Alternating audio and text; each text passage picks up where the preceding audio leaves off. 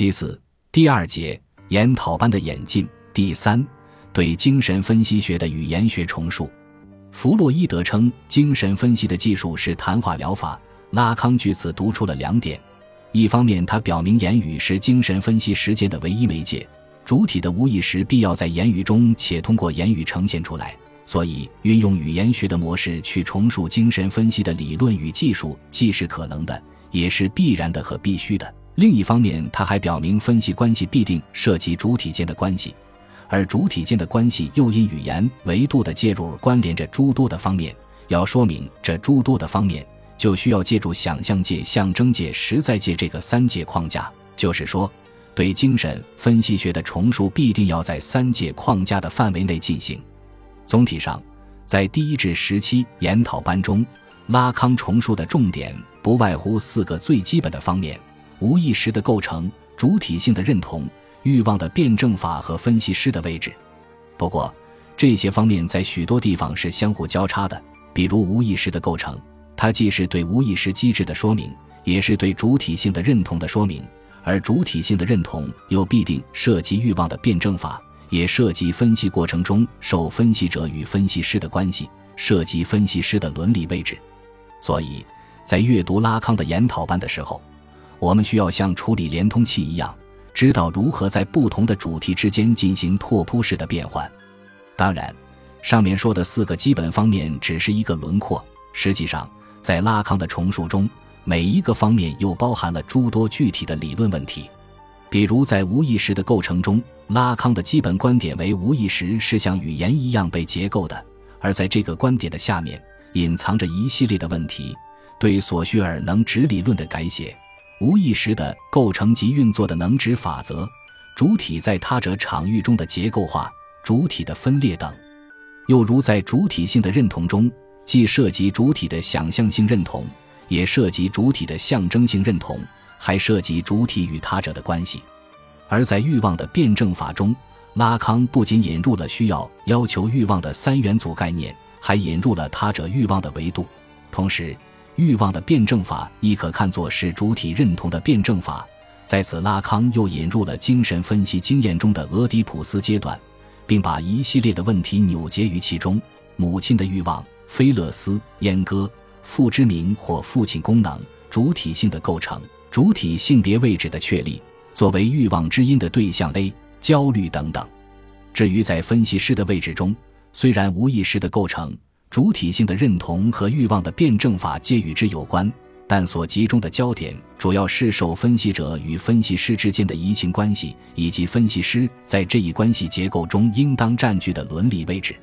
进而，上面的所有四个方面以及每一方面所涉及的问题，都离不开想象界、象征界、实在界的三界框架。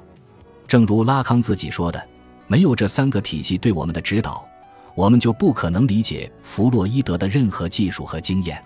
所谓三界，简单的说，是构成主体性存在的三个界面，也是在主体身上交互作用的三种秩序。同时，还是拉康借以思考精神分析学的理论与技术的基本认知框架，是他对精神分析经验进行形式化和科学化处理的手段。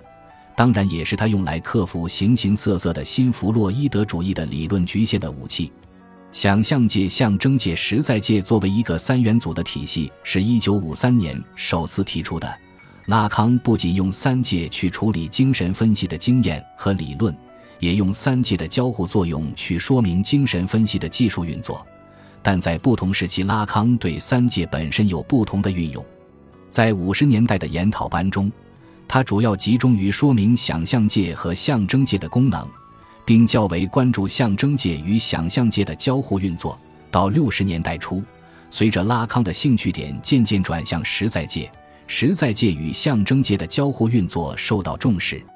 而由于这一转向，拉康对弗洛伊德理论的重述也越来越激进，批判意识越来越强。接下来是一九六四至一九六九年的巴黎高师时期。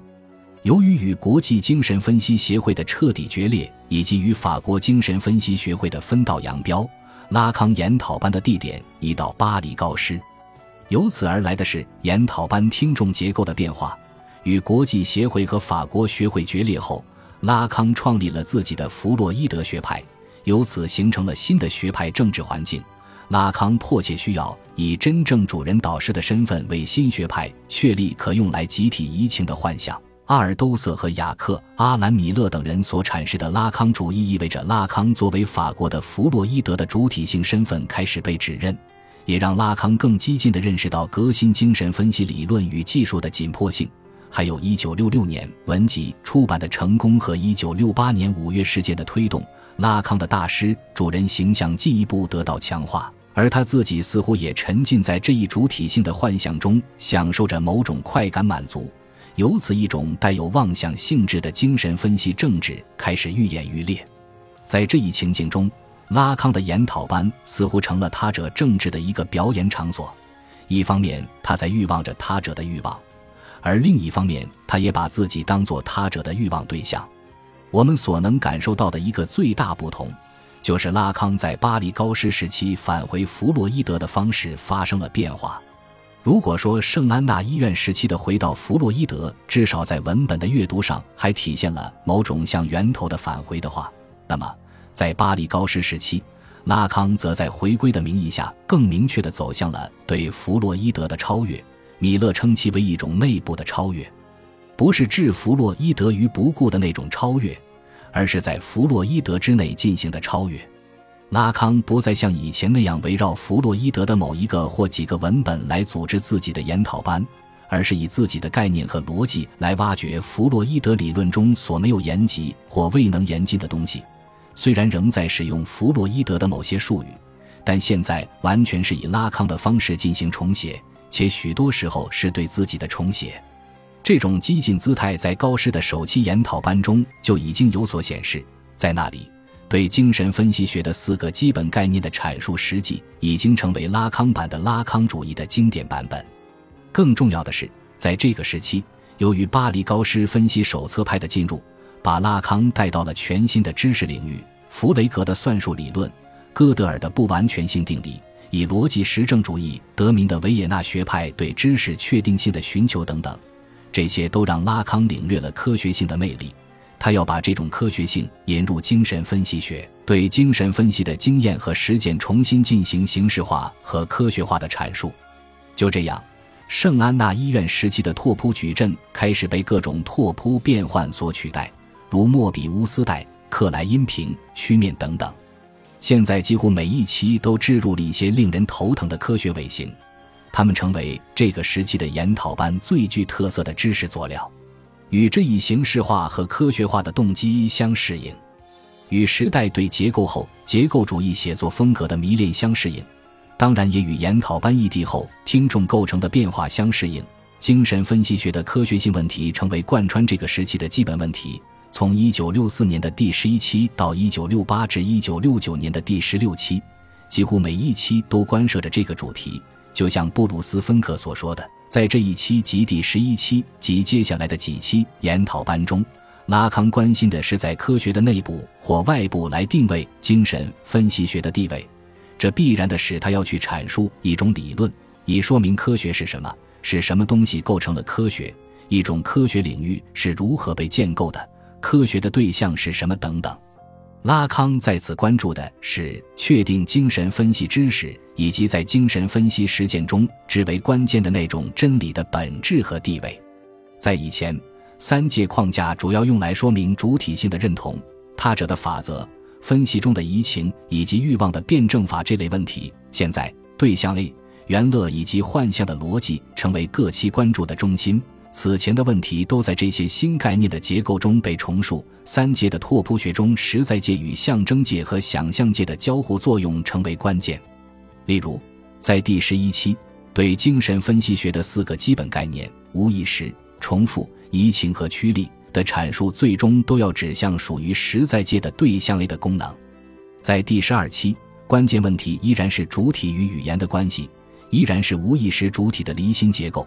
但不再是以语言学模型的能指逻辑来说明的，而是以莫比乌斯带和曲面拓扑来重述的，并通过这一重述，穿越主体的幻象被确立为分析的目标。在第十三期中，重提了莫比乌斯带、曲面等拓扑学模型的意义，即它们不是结构的单纯隐喻，而就是结构本身。精神分析学的对象必须在这些模型中获得理解，各类对象类必须在这些模型中被结构化。在第十四期幻象的逻辑中，拉康提出，要理解基本幻象的结构，就必须确定对象的逻辑地位，而那只能借助拓扑学模型才能完成。同时，在这一期，拉康依照幻象的逻辑重新讨论了笛卡尔的我思主体、他者的欠缺以及主体性别位置的确立等。在第十五期。再次讨论了第十四期延及的主体性别位置的问题，以及第十一期阐述的移情及分析师的欲望的问题。在第十六期，